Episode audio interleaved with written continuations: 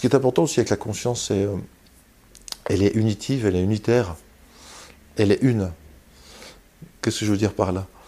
Je veux dire qu'au départ, il y a vraiment une seule conscience qui a créé ensuite des formes qui sont plus ou moins des récipients de la conscience, ou qui sont des miroirs pour que la conscience se connaisse elle-même par reflet.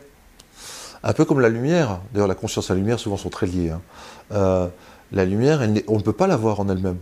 On, ne peut la voir que par le reflet que les objets lui euh, offrent de cette lumière. Intéressant. Et de même, la conscience, dans l'absolu, quand elle est conscience pure, elle est presque plus conscience.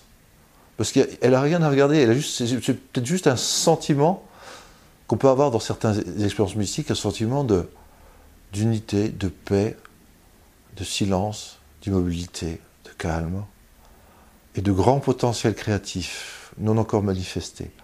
Ça, c'est peut-être le plus proche que l'expérience humaine puisse avoir de cette grande conscience absolue qui est encore un mystère de son origine, de ses manifestations. Mais toujours est-il qu'au départ, il n'y a qu'une conscience. Donc tout ce que la conscience a créé est relié. Tous les rayons viennent du même soleil. Si on remonte les rayons, on, remonte au, même soleil, à la même source originelle. Et c'est important à, comprendre parce que euh, peut dire que finalement, on vit dans un grand rêve.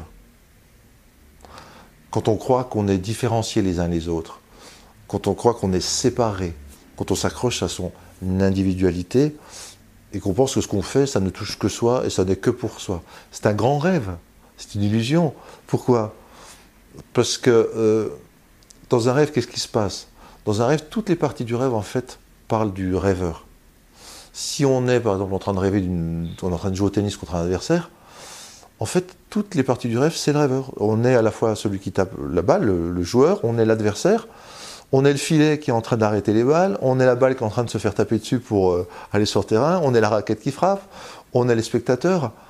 Et c'est important d'interpréter tout ce qui se passe autour de nous comme un grand rêve, où chacun des personnages, moi, toi, celui qui me filme, euh, vous qui êtes là à côté, sont en fait euh, la même conscience qui joue avec elle-même, qui apprend d'elle-même euh, un peu comme si moi je me faisais un bras de fer, ben, ce bras droit et ce bras gauche, ben, ils appartiennent à la même personne. Apparemment, ils sont séparés, mais si on remonte, ils, appartiennent au même corps, à, la même volonté. Et je peux avoir l'impression de me faire un bras de fer, hein, qui va peut-être y en avoir un. Mais en fait, non, c'est la conscience qui joue avec elle-même. Et, euh, et, donc, il ne faut pas oublier que si, par exemple, on est ensemble dans cette pièce, c'est cette grande conscience qui a décidé, ou qui nous a orientés, ou qui nous a euh, guidés pour que on fasse des liens, on, on l'enrichisse elle-même grâce à notre rencontre. Qu'aucune rencontre n'est hasard. On peut dire que chaque rencontre qu'on fait dans la vie, c'est comme un email que l'univers nous envoie, et soit on l'ouvre, on essaie de voir ce qu'il y a dedans, et on apprend et on interagit, soit on l'ignore parce que notre névrose nous fait penser que c'est pas important, ou que c'est des gens dangereux, ou qu'ils sont pas comme nous, ou je sais pas, ou qu'on n'a rien à dire. Mais en fait, euh, chaque partie de, de l'univers qui vient à notre contact a un message pour nous. Et nous, on a un message pour lui. Euh, il y, a un thérapeute qui s'appelle, euh, ben, j'ai oublié le nom mais c'est pas grave, euh, qui dit Arnold Mindel, voilà, Arnold Mindel. Il est très peu connu en France, il est très peu traduit ou même pas traduit, mais il est génial. Il allie le chamanisme, la physique quantique et la psychanalyse jungienne. Et il est, bon dans les trois domaines. Hein. Psychanalyse jungienne, il s'est formé à Zurich, à l'institut où on forme les thérapeutes jungiens de haut vol. Et chamanisme, il connaît très bien, etc. Et lui, dans son modèle, il dit justement, quand on rencontre quelque chose dans la vie, on ne sait jamais si c'est nous qui l'avons vu en premier ou si c'est elle qui a attiré notre attention pour qu'on la regarde. Et est-ce que c'est nous qui sommes en train de la regarder ou elle qui est en train de nous regarder? Est-ce que c'est elle qui nous amène une information ou nous qui lui amenons une information? Et quand il se dans la nature, quand je regarde un arbre, est-ce que c'est pas l'arbre qui a attiré mon attention? Alors lui, il appelle ça des flirts quantiques. C'est-à-dire, c'est les, objets aussi qui cherchent à interagir et entrer en relation avec nous.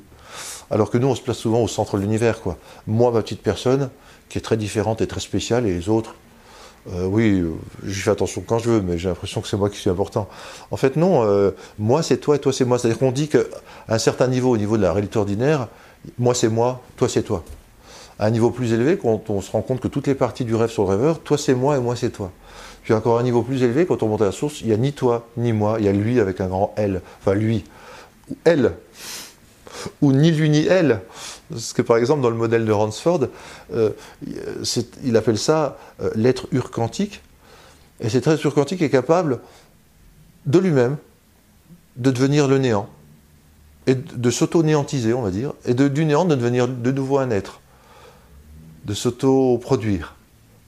Donc euh, c'est important parce que euh, souvent les matérialistes nous disent oui mais alors euh, non on ne pourra jamais répondre c'est tout un mystère. C'est pas une réponse d'ailleurs totale et définitive hein, ça bien sûr.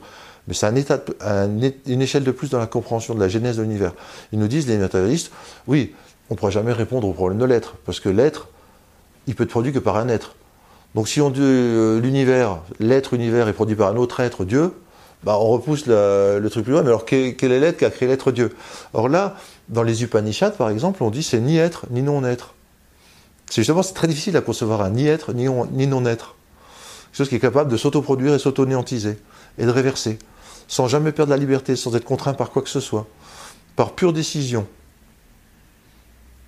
Donc bref, cet être quantique qui est capable parfois d'injecter, alors que lui il est libre, il est non déterminé, il peut injecter du déterminisme, il peut injecter de l'exocausalité il peut créer un univers avec des lois fixes. Xin van Truan, non, je ne sais plus comment il s'appelle l'astrophysicien, c'est Tuan, mais c'est Xin Trin euh, Tuan, enfin bref, vous verrez qu'il y a la mélodie secrète, hein, je crois, et puis le lotus, le Bouddha lotus, dans le lotus, et je ne sais plus trop quoi, bref, vous retrouverez les, références, même dans l'incrustation. Il dit, euh, il n'est pas le seul, l'univers est régi par 15 constantes fixes, quoi.